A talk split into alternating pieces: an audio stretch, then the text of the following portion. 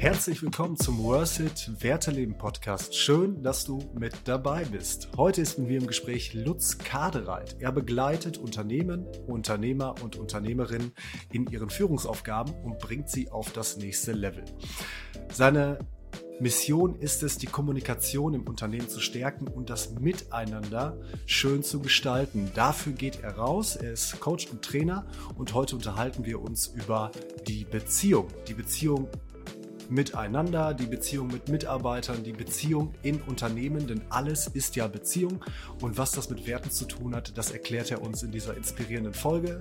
Sei gespannt auf ein tolles Gespräch. Ich wünsche dir ganz viel Spaß damit. Lutz Kadereit, herzlich willkommen. Ich freue mich, dass du mit dabei bist. Und ähm, wir hatten uns im Vorfeld schon ein bisschen ausgetauscht. Wir möchten heute über das Thema Beziehung sprechen. Und vielleicht kannst du uns mal deine Definition sagen, die du mir geschickt hast. Was ist Beziehung? Ja, Mario, erstmal vielen Dank für die Einladung. freue mich sehr, dabei zu sein.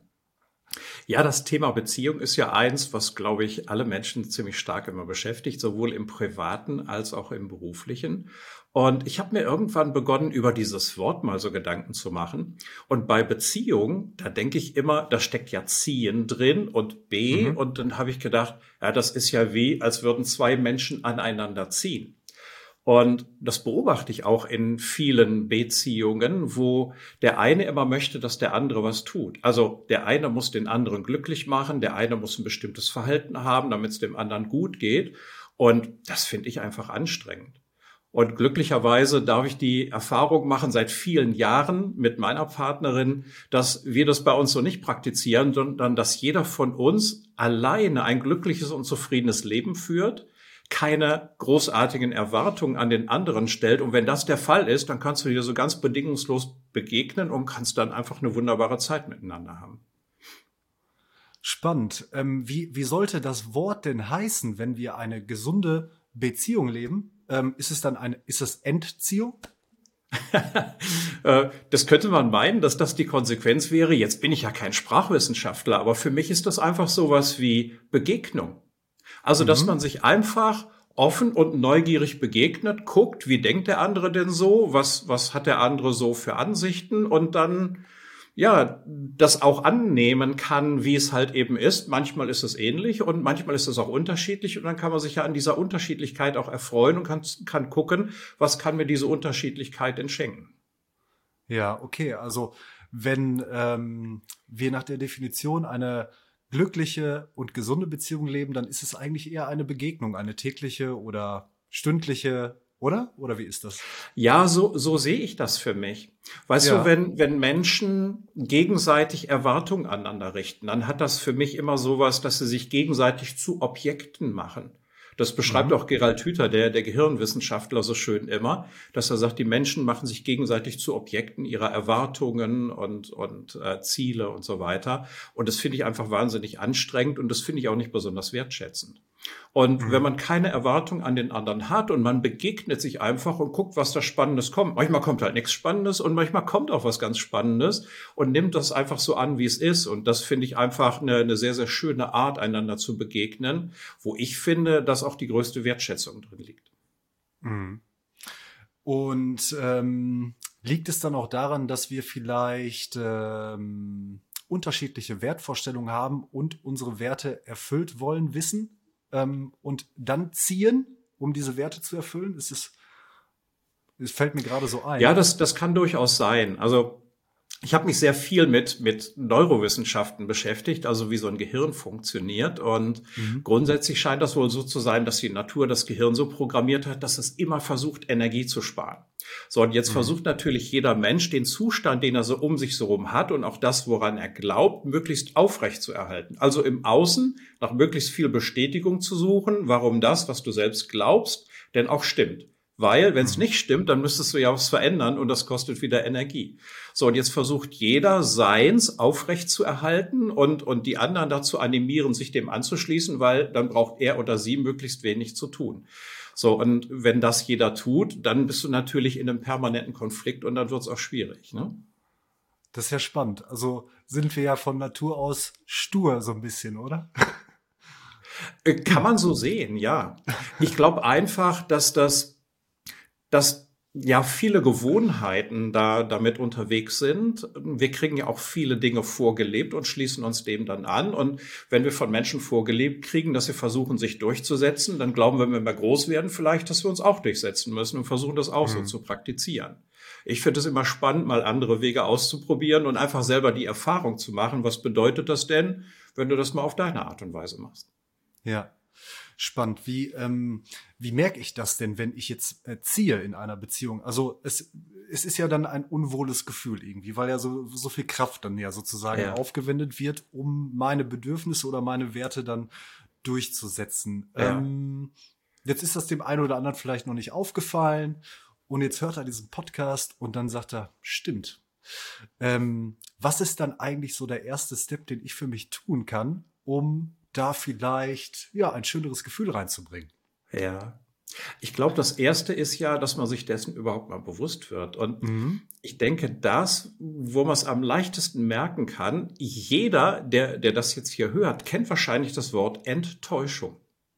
Mhm. So, und wenn du eine Enttäuschung erlebst, dann ist es ja, dass du sagst, oh, da ist irgendwas im Außen nicht so, wie ich das eigentlich haben wollte, wie ich mir das eigentlich erhofft habe oder wie ich das erwartet habe. So, ja. und dann mal zu gucken, woher kommt denn diese Enttäuschung?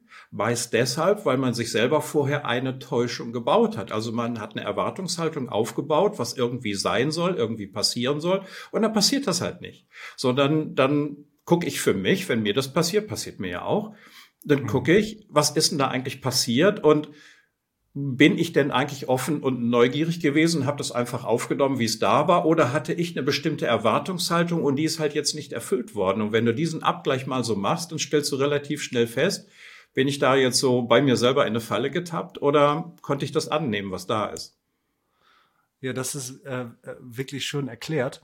Ähm, und so wie du das erklärt hast, klingt das wie ein Geschenk. Also diese Enttäuschung ist dann ja also aus dieser Perspektive sehr, sehr positiv zu betrachten, ne? Ja, du, das, das versuche ich grundsätzlich eigentlich so zu handhaben, denn das, was da ist um mich rum, das ist ja eh da. Also da kann ich jetzt dran rumnörgeln oder ich kann es annehmen. So und mhm. wenn es denn da ist und ich kann es nicht ändern und dann, dann versuche ich natürlich gleich das so ja wahrzunehmen und für mich auch zu interpretieren, dass es mir möglichst hilft. Das heißt nicht, dass mir das jeden Tag gelingt, aber versuchen durch das auf jeden Fall. Denn das, was wir, was wir als unsere Wahrheit oder als unsere Wirklichkeit wahrnehmen, ist ja nur das, was wir aus dem machen, was unsere Sinne uns an Informationen liefern. Also wir nehmen ja niemals das wirklich wahr, was außerhalb von uns ist, sondern wir filtern das ganz stark und machen da so unsere innere Landkarte draus. So, und wenn das, was ich als, als Wirklichkeit, als Wahrheit empfinde, sowieso ein Konstrukt meiner Gedanken ist, weil ich das über das Filtern der Informationen selber erzeugt habe, ja, dann kann ich ja wenigstens gleich versuchen, es mir schön zu machen, oder? Ja, das stimmt. Du arbeitest ja viel in Unternehmen mit Menschen, in Teams und ähm, die stehen ja auch alle in einer Beziehung. Ich meine, jetzt haben wir gerade über viel über die private Beziehung gesprochen, über eine Liebesbeziehung. Ähm, ja, da steht ja jeder vor seinen Herausforderungen, sag ich mal. Äh, deine Beziehung scheint sehr, sehr schön zu sein und ähm, sehr respektvoll und äh, ihr seht euch, so wie sich das anhört. Ähm, ja. In, in ähm, nicht so engen Beziehungen wie ähm, am Arbeitsplatz, wie, wie sieht das da aus? Also wenn du da deine Arbeit machst, wie macht man das im Team? Also wie weit geht man? Wird das auch sehr intim? Ähm, wie kann ich mir das vorstellen? Ja, das, das muss natürlich jeder für sich selbst entscheiden. Nur wenn du dir mal anguckst, was unterscheidet denn die Beziehung, wenn wir bei dem Wort mal bleiben, die Beziehung mhm. unter Kollegen von denen, wenn du privat mit jemandem umgehst, vielleicht sogar deinem, deinem persönlichen Partner, dann ist das sicherlich schon ein Stück weit die Intensität und, und mit einem mhm. Partner hast du vielleicht auch eine, eine, oder wahrscheinlich eine sexuelle Beziehung, das hast du mit den Kollegen natürlich nicht. Aber trotzdem ist es ja einfach nur eine Begegnung von Menschen. Also ein Subjekt trifft ein anderes Subjekt. Und das, was ich in der Praxis halt häufig beobachte, ist, dass diese Beziehungen ein Stück weit abgerutscht sind in Objektbeziehungen. Dass jeder von dem anderen was will, jeder gibt dem anderen die Verantwortung für irgendwas und dann wird es natürlich schwierig, weil dann sind so Themen wie Schuld unterwegs. Schuld ist was, was Menschen unheimlich stark lähmt und unheimlich stark zurückhält. Dann trauen sie sich nicht mehr und ja, mögen gar nicht mehr rauskommen. Dann ist auch die Motivation weg und dann wird es unheimlich schwierig. Und wenn du das versuchst, mal alles rauszunehmen, dass du sagst, nein, wir begegnen uns als Subjekte einfach von Mensch zu Mensch und Fehler passieren, die versucht man natürlich zu vermeiden für die, für die Zukunft, wenn sie mal passiert sind. Aber da gleich nicht immer so ein Ding draus zu machen, wie so, oh, der ist jetzt schuld und deshalb darf der jetzt nicht mehr bei uns sein oder wie auch immer und kriegt keine Anerkennung mehr, dann wird es natürlich echt schwierig, weil damit schlägst du natürlich eine Tür zu, die du so schnell nicht wieder aufbekommst. Mhm. Ja, in Unternehmen ist es ja auch so, du hast ja dann manchmal sehr, sehr große Teams und mh, mm, ja, die unterschiedlichen Mitarbeiter haben auch sehr, sehr unterschiedliche Werte und definieren die vielleicht auch anders. Ja. Ich stelle mir das gar nicht so einfach vor, das alles ähm, ja so perfekt zusammenzubringen. Also wie, wie machst du das dann? Also wie bringst du so ein Team aufs nächste Level? Für mich gibt es einen ganz, ganz wichtigen Leitsatz dabei. Den habe ich vor vielen Jahren mal von Boris Grundl gehört. Er sagte, verstehen heißt nicht einverstanden sein. Und da habe ich den mhm. Eindruck, dass sehr viele Menschen ein großes Problem mit haben. Wenn mein Gegenüber was sagt, was nicht meiner Wertvorstellung entspricht, dann ist das bei ganz vielen Menschen so, die bringen das gar nicht fertig, bis zu Ende zuzuhören weil sie gleich in eine Opposition gehen, weil sie das ablehnen, was kommt. Und ich glaube, dass das einfach ganz wichtig ist, dass wir einander zu Ende zuhören, dass wir versuchen, einander zu verstehen. Guck mal, wenn du einen anderen Wert hast, eine andere Sichtweise, eine andere Meinung zu irgendwas hast, dann kann ich dich ja trotzdem verstehen, muss mich aber deiner Meinung oder deinem Wert nicht unbedingt anschließen, oder? Kann mhm. ja meinen eigenen haben und wir kann, können uns darüber austauschen. Vielleicht kriegt einer von uns oder beide sogar eine Bereicherung dadurch und das kann ja nebeneinander existieren. Und ich glaube aber, dass ganz viele Menschen so, so in, also zum einen habe ich den schweren Verdacht, dass viele Menschen sich gar nicht so richtig kennen in sich selbst. Weil sie sind mhm. immer sehr im Außen, wollen häufig die Erwartungen anderer erfüllen. Und immer wenn du draußen bist und versuchst, die Erwartungen anderer zu erfüllen, kannst du ja nicht bei dir sein. Und wenn du nicht bei dir bist, kannst du dich ja auch nicht kennenlernen, oder? Ist logisch. So, mhm. und das führt, glaube ich, dazu, dass viele Menschen auch gar nicht so, einen, so einen inneren Raum haben, in dem sie was aushalten können.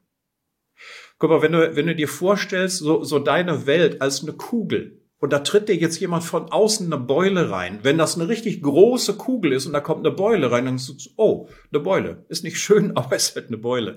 Wenn das eine ganz, ganz kleine Kugel ist und dir tritt da genauso groß einer eine Beule rein, dann tut das richtig weh, weil dein Raum dann ganz, ganz klein wird.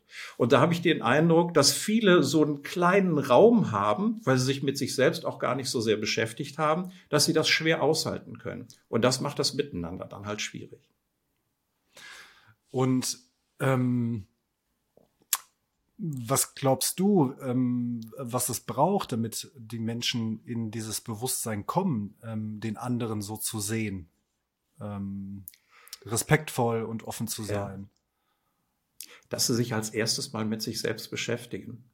Das fängt für ja. mich alles mit, mit Achtsamkeit an, dass du dir selbst gegenüber achtsam bist, dass du dich selbst wahrnimmst. Denn nur wenn du dich selbst wahrnimmst, dann kriegst du ja auch eine Idee davon, wie bin ich denn, wer bin ich denn? Ja, also das ist eine, eine Übung, die ich sehr häufig mit Klienten mache, dass ich denen sage, nimm mal ein Blatt Papier und einen Stift und schreib mal die Antwort auf die Frage auf, wer bist du?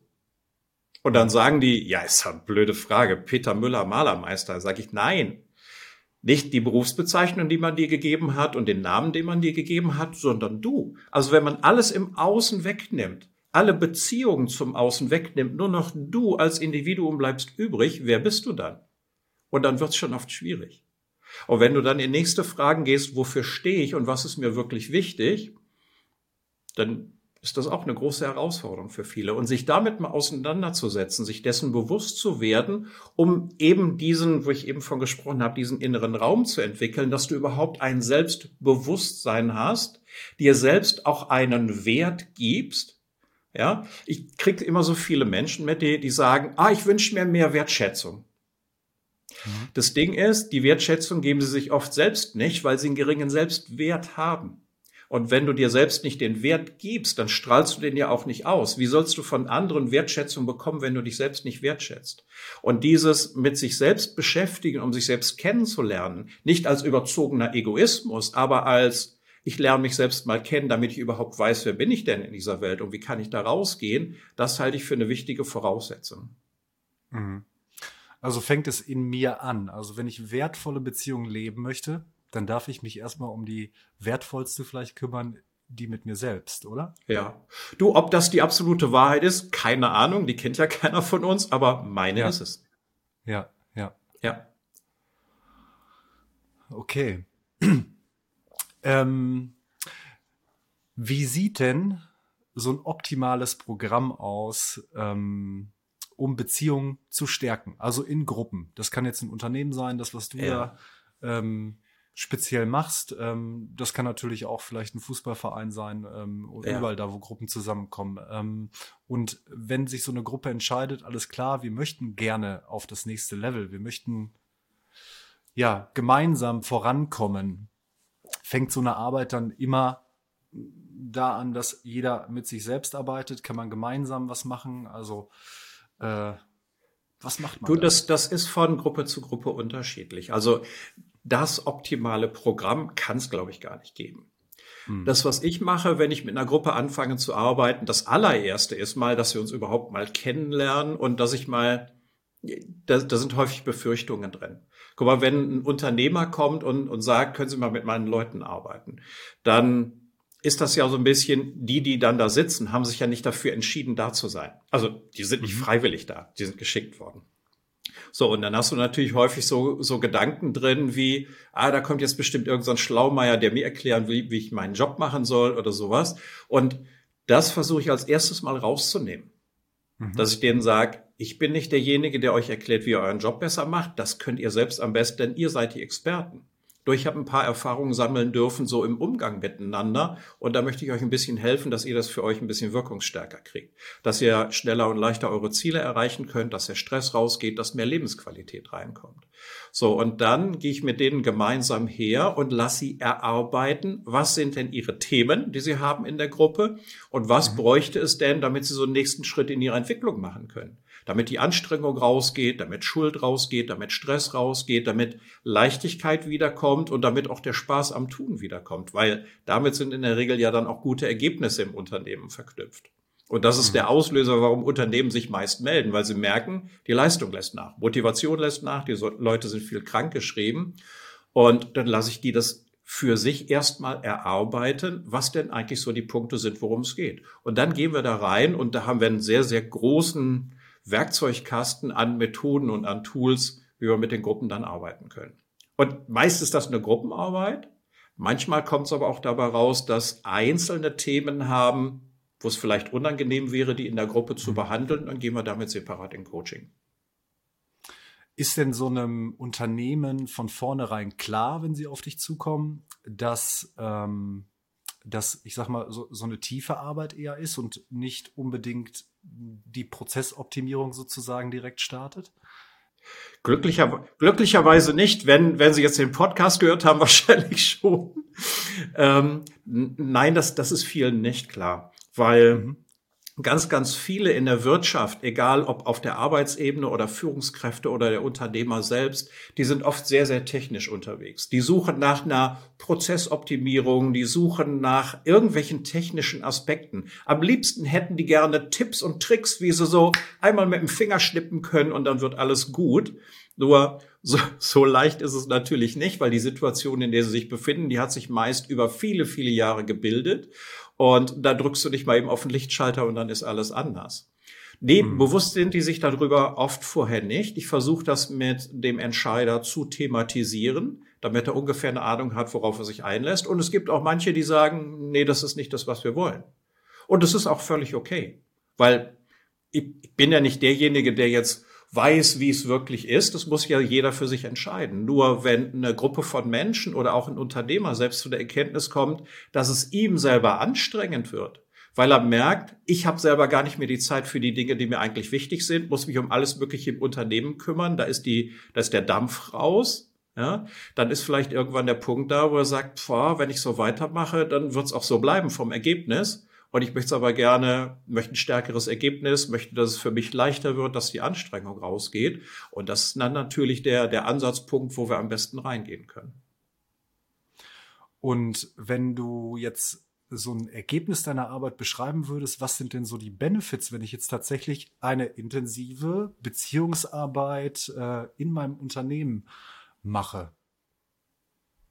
Also, wenn du versuchst, das aufzulisten, reicht wahrscheinlich unsere Aufnahmezeit nicht, mhm. weil das, es hängt ja alles mit allem zusammen.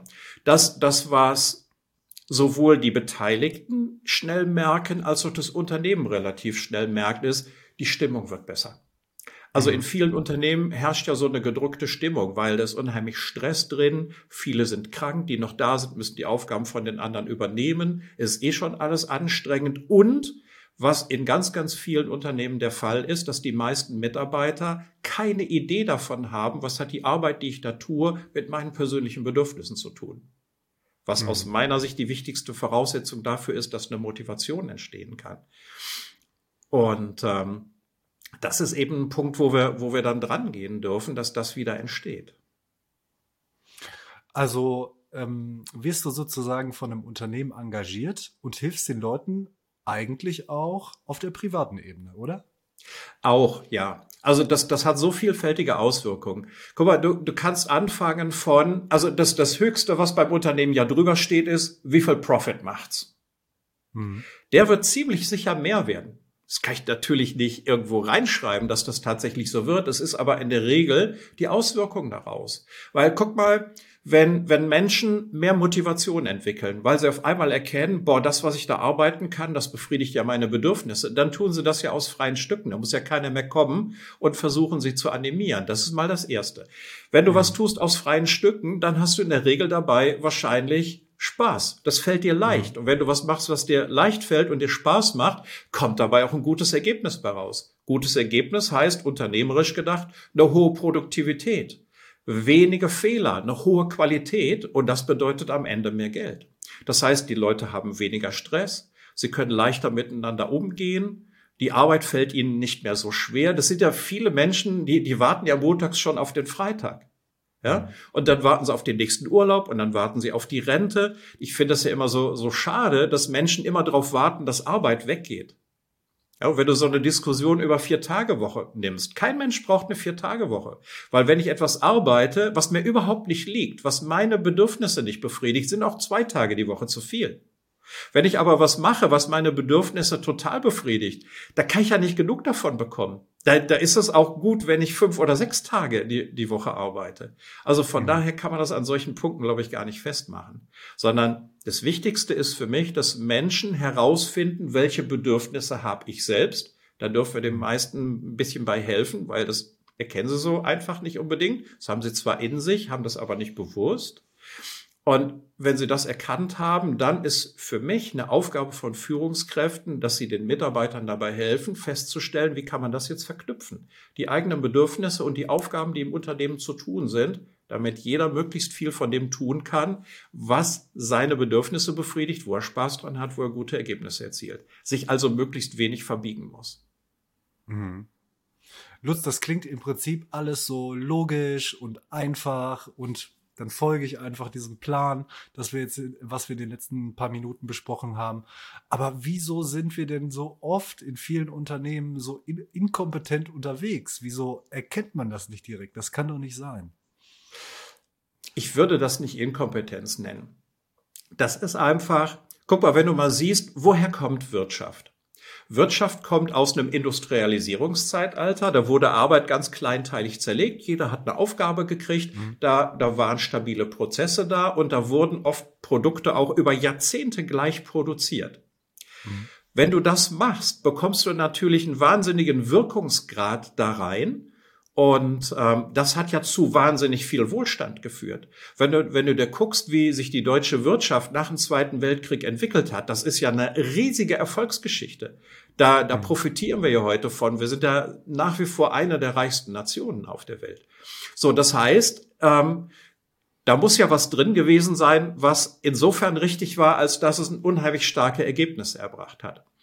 Und mhm. heute haben sich die Bedürfnisse halt ganz stark verändert. Wir sind von, von relativ einfachen, erstmal in komplizierte, heute in komplexe Systeme gekommen. Die, die Abhängigkeiten, die Zusammenhänge sind so intensiv, die Veränderungsgeschwindigkeit hat so dramatisch zugenommen, dass du das halt mit den alten Methoden zwar noch machen kannst, es wird aber unfassbar anstrengend.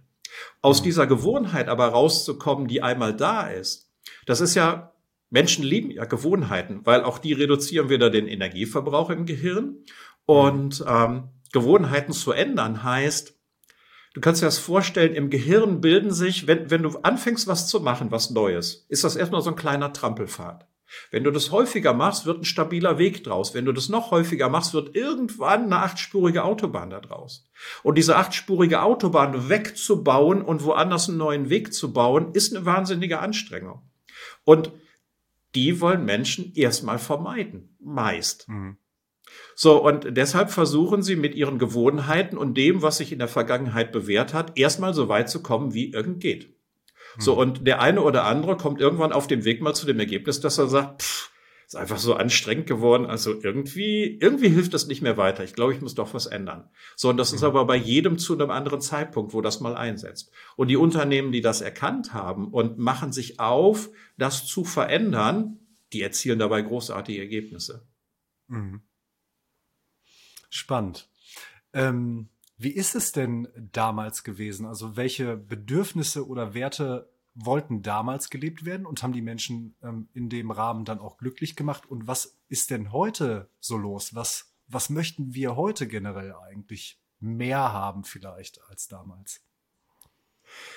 Die, die Grundbedürfnisse sind nach wie vor die gleichen, weil das sind, die nennt man neurobiologische Grundbedürfnisse, die, die hat Dirk Eilert in seinem Motivkompass ja so wunderbar, wunderbar beschrieben mit Durchsetzung und Einfluss, also dass du so dein Ding machst, mhm. eigene Entscheidungen triffst, Ordnung und Stabilität, also das Beschäftigen mit Prozessen, Zahlen, Sicherheit gewinnen, dann Harmonie und Geborgenheit, also der Umgang untereinander und Inspiration und Leichtigkeit, wo man so Neues entdeckt, kreativ sein kann. Und diese Bedürfnisse stecken alle in uns seit Jahrtausenden wahrscheinlich. Sie werden natürlich in, in jedem, in jeder Generation etwas anders interpretiert und etwas anders gelebt in der Gesellschaft, aber die Grundbedürfnisse in jedem Einzelnen, die sind mhm. immer noch die gleichen. Was sich, glaube ich, verändert hat, ist, früher da, da hast du dich ja eher untergeordnet. Also da durfte, da durften junge Menschen tendenziell nicht unbedingt eine eigene Meinung haben. Da wurde denen gesagt, was sie tun müssen weil man wollte die ja auch darauf vorbereiten, dass sich möglichst in bestehende Prozesse einfügen, damit sie so als kleines Rädchen im, im Getriebe ihren Dienst tun, damit so dieser schon stabilisierte Prozess immer weiterlaufen kann.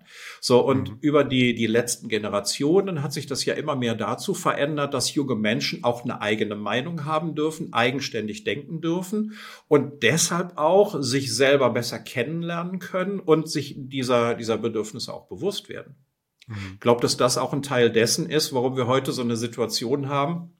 Ich erlebe das ganz häufig, dass Unternehmer, die so in meinem Alter teilweise auch noch ein bisschen älter sind, die sagen immer, die jungen Leute sind alle faul, die wollen alle nicht mehr arbeiten. So, und dann kommen wir so in Dialog darüber und dann hinterfrage ich das und dann, dann sage ich, kann das einfach sein, dass die uns alten Säcken in Hochhäkchen dabei zugucken, was haben wir getan, welche Ergebnisse haben wir produziert und dann sehen die Ergebnisse wie, Burnout und Herzinfarkt und Schlaganfall mhm. und wie viele Trennungen auch immer, zerrüttete Familien dass das alles gar nicht so großartig ist vom Ergebnis und dass sie dann einfach für sich sagen, also egal wie meine Arbeit mal aussieht, aber die will ich nicht. Mhm. Das kann ich aus deren Perspektive gut verstehen. Jetzt ist es natürlich so, kannst du nicht sagen, ja, will ich nicht reicht, sondern da muss natürlich auch eine Vorstellung entwickeln, was will ich denn? Das ist aber, glaube ich, ein Punkt, wo die, die ältere Generation, also da zähle ich mich jetzt mal schon dazu, die Jüngere zu einem Dialog einladen darf und sagen kann, wir können das gut verstehen, wenn ihr, wenn ihr das nicht mehr wollt, aber was sind denn eure Bedürfnisse aktuell? Lass uns da mal gemeinsam drauf gucken. Was sind unsere Bedürfnisse und wie können wir daraus gemeinsam was Neues schaffen? Wo auch so ein neuer Unternehmerspirit und ein neuer, eine neue Idee von Arbeit entstehen kann, der auch jungen Menschen wieder Spaß macht. Also haben vielleicht auch die Möglichkeiten, die wir heutzutage haben, wie wir unser Leben gestalten können, die Bedürfnisse vielleicht auch ein Stück weit verändert oder abgeändert. Ist das so vielleicht? Ich glaube, dass sich einfach das Bewusstsein deutlich verändert hat. Mhm. Das früher hast du da gar keinen Gedanken dran verschwendet. Da bist du halt arbeiten gegangen und Arbeit gegen fünf oder sechs Tage die Woche und das war halt anstrengend und mhm. dem haben sich alle so und die allermeisten, nicht alle, aber die allermeisten untergeordnet. So und mit der Zeit gab es gab es halt immer mehr, dass Menschen darüber nachgedacht haben, ist das eigentlich sinnvoll, will ich das eigentlich und dass sich auch so eine, eine Liberalisierung in der Gesellschaft eingestellt hat, die das zugelassen hat. Wenn du mal denkst mhm. so an so die typische 69er Generation, die ja sehr, so, sehr in der Revolution drin waren, andere Gedanken gedacht haben. Und seitdem hat sich das immer weiterentwickelt, mhm. dass wir heute uns auch trauen, andere Gedanken zu denken und auch eine eigene Wahrnehmung zu entwickeln. Viele tun das heute schon. Manche ordnen sich immer noch so dem alten System unter. Ich glaube, dass da aber einfach im Bewusstsein ein ganz, ganz dramatischer Wandel stattfindet. Mhm. Ja, spannend. Jetzt kommt alles wieder zusammen. Also dieser neue Weg, der ist manchmal anstrengend. Der ist jetzt für manche anstrengend. Für manche ist der sehr erstrebenswert. Und da prallen dann halt vielleicht auch die Generationen zusammen, ne? Ja. Ähm, spannend. Äh, sag mal, ähm, für die Unternehmen, die du arbeitest, gibt es da eine spezielle Branche? Ähm, hast du Vorlieben? W wer ist das? Wen betreust du? Was macht dir am meisten Spaß auch? Ja, also äh, das betrifft nicht bestimmte Branchen, das gilt grundsätzlich für alle, weil überall sind ja Menschen, überall haben Menschen sehr ja. ähnliche Bedürfnisse und äh, das kannst du gar nicht nach Branchen unterscheiden. Jetzt ist es mhm. natürlich so, ähm, es gibt Tätigkeiten, die sind da vielleicht ein bisschen weiter von weg, dass man sich das vorstellen kann, dass sowas auch eine Wirkung entfalten kann. Und ich sag mal, das macht schon einen Unterschied, ob jemand überwiegend so, ich sag mal, eine, eine, eine denkende Tätigkeit hat und in einem Büro sitzt oder ob jemand beispielsweise den ganzen Tag mit einem Lastwagen Güter ausfährt. Auch mhm. der kann natürlich versuchen, einen tieferen Sinn in seiner Arbeit zu sehen, hat's ganz sicher auch. Nur die Neigung, sich dem zu nähern und die Möglichkeit an dieser Tätigkeit viel zu verändern, ist natürlich etwas geringer, als wenn du beispielsweise Bürojobs hast, wo du, wo du einen mhm. größeren Gestaltungsspielraum hast. Funktionieren tut das überall. Ähm, wenn du, wenn du sagst, was hast du so für Vorzüge? Wo ich am liebsten mitarbeite, sind Unternehmer und auch Geschäftsführer, die denken, fühlen und handeln wie, wie Unternehmer mit mittelständischen Unternehmen, die so ein Empfinden dafür entwickelt haben, dass sie sagen, ich möchte gerne mit meinem Team in eine Veränderung kommen, damit, uns, damit das für uns leichter wird, damit wir eine größere Lebensqualität haben und gleichzeitig mit dem Unternehmen noch bessere Ergebnisse erzielen. Mhm. Weil das ist auf jeden Fall möglich und wer, wer da so ein bisschen eine Idee von bekommen hat, dass das geht und die Bereitschaft zur Veränderung mitbringt, das ist natürlich ein idealer Kunde für mich, weil da muss ich nicht viel erklären. Da müssen wir es einfach nur miteinander umsetzen und dann funktioniert ja. das. Es gibt natürlich Unternehmen, da ist das nicht der Fall. Und wenn da die Sichtweise nach wie vor die ist, dass sie sagen, brauchen wir alles nicht, dann ähm, soll sie es einfach weiter probieren mit der Methode wie bisher. Ich bin mir ja. sicher, irgendwann kommt auch da früher oder, oder später die Erkenntnis, dass eine Veränderung sinnvoll ist. Ja. Sehr schön. Ähm, es ist ja der Werteleben-Podcast. Jetzt äh, interessiert mich auf jeden Fall noch, was deine Werte sind, was dich so antreibt in deiner Arbeit, ne? Menschen ja. zu helfen, Unternehmen zu unterstützen. Was, was ist der ausschlaggebend? Welche drei Werte sind das? Vielleicht drei. Vielleicht hast du auch vier oder fünf. Das, das fällt mir unglaublich schwer, das zu beantworten. Weißt du warum? Weil ja. einer der Werte, die ich für, für, die bei mir einen ganz, ganz großen Stellenwert haben, ist Gleichwertigkeit. So, und guck mal, es gibt das so häufig, okay. dass jemand fragt mhm. so, ah, was ist dein Lieblingsfilm, was ist dein Lieblingsessen, was ist dein Lieblingsurlaubsort, was ist dein Lieblingsauto? Gibt's bei mir alles nicht. Und es gibt natürlich was, was ich ein bisschen schöner finde und was nicht, aber so dieses Lieblings, das gibt's bei mir nicht, weil das hat ja, hat ja alles was Interessantes. Und ich erlebe gerne Neues und habe gerne Abwechslung. Und wenn mhm. wir das jetzt auf Werte beziehen, also was für mich einen, einen unheimlich großen Stellenwert hat, ist Freiheit. Das, mhm. das Gefühl von Freiheit. Das definiert natürlich jeder für sich anders. Für mich ist es immer so, wenn ich eigenständige Entscheidungen treffen kann, wenn ich das Gefühl habe, dass ich mich nicht anderen Entscheidungen unterordnen muss und gleichzeitig das, was ich, was ich leben möchte, aber auch so leben kann, dass ich nicht das Gefühl habe, dass ich andere damit einschränke. Mhm. So, und dann, dann, wie gesagt, eben die, die Gleichwertigkeit. Und dann ist für mich Freude einfach ein ganz zentraler Punkt. Du könntest auch jetzt statt Freude Liebe nennen, nur Liebe ist für mich ehrlich gesagt kein Wert, weil, weil Liebe ist was völlig Eigenständiges, was einfach, es ist da oder nicht. Das, ich finde, Liebe kann man ja auch mit Worten überhaupt nicht beschreiben, oder? Mhm. Liebe ist ein, ist ein Gefühl, was, was da ist, eine Verbundenheit mit anderen Menschen auf unterschiedlichen Ebenen. Und das würde ich überhaupt gar nicht als Wert bezeichnen. Mhm. Was ich aber sehe, ist eine ganz enge Verbindung zwischen Freude und Liebe. Weil wenn, wenn keine Liebe da ist, dann ist es auch schwer, Freude zu empfinden. Sehr schön. Also das, das treibt dich an, ne? Also deswegen ja. gehst du raus. Ja. ja. Super. Lutz, ähm, danke für diesen Einblick. Vielleicht möchtest sehr, sehr du uns nochmal erzählen, wenn jetzt jemand interessiert ist, vielleicht im Unternehmen ähm, intensiv mal aufzuräumen, beziehungsweise eine schöne Arbeit zu lassen, damit es noch schöner wird. Wo kann er ja. dich denn finden? Ja, also am leichtesten natürlich über unsere Webseite. Die heißt ja. neuro-resonanz.ch. Neuro deshalb. Neuro ist ja alles, was sich mit, mit dem Nervensystem als Steuersystem im Körper beschäftigt. Resonanz ist ja die Art und Weise, wie wir auf etwas reagieren, was von außen auf uns draufkommt. Das heißt, wir beschäftigen uns mit allem, wo wir darauf reagieren, wie wir darauf reagieren, was von außen auf uns zukommt. Deswegen Neuroresonanz. Also die Seite ist neuro-resonanz.ch. CH deshalb, weil der Unternehmenssitz in der Schweiz ist, im schönen Lachen am Zürichsee. Mhm. Und das ist so unser Haupteinfalltor. Natürlich äh, sind wir auch vertreten auf LinkedIn, auf Facebook, auf Instagram. Äh, jeweils unter dem Stichwort Neuroresonanz oder einfach mit meinem Namen Lutz Kadereit. Schön. Ja, das verlinken wir auf jeden Fall alles in den Show Notes. Und was ich äh, abschließend auch noch sagen wollte, ich finde es schön, dass du ähm, ja, also auch diese Arbeit, die in uns stattfindet, ähm, die auch so schön wissenschaftlich äh, immer belegen kannst und erklären kannst. Und ich glaube, das ist auch ab und zu vielleicht eine große Hilfe in Unternehmen, die so technisch strukturiert vorgehen. Ne? Also das. Ähm auf jeden Fall. Ja, auf jeden Fall. Also wir sagen immer so schön, Menschen leben ein Weil. Und in Unternehmen brauchst du immer ein besonders starkes Weil. Am besten eins, das irgendwo auch einen, einen wissenschaftlichen Background hat. Und das finde ich das Tolle an den Neurowissenschaften, wie die sich in den letzten Jahrzehnten entwickelt haben, weil durch neue technische Möglichkeiten, die dazu gekommen sind, konnten die ganz, ganz viel, was sie jahrzehntelang einfach nur so vermutet haben, inzwischen auch eindeutig nachweisen.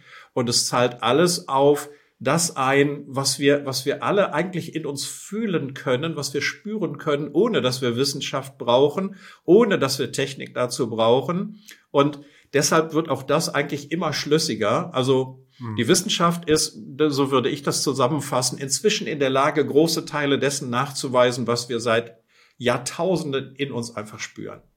Hm. Schön. Ja, Lutz, dann vielen Dank noch für die schönen Worte am Schluss. Ich bedanke mich für dieses tolle Gespräch, für diesen schönen Einblick ähm, ja, in deine Tätigkeit ähm, und allgemein zum Thema Beziehung. Ich wünsche dir noch einen schönen Tag und bis bald. Den wünsche ich dir auch. Vielen Dank, dass ich dabei sein durfte.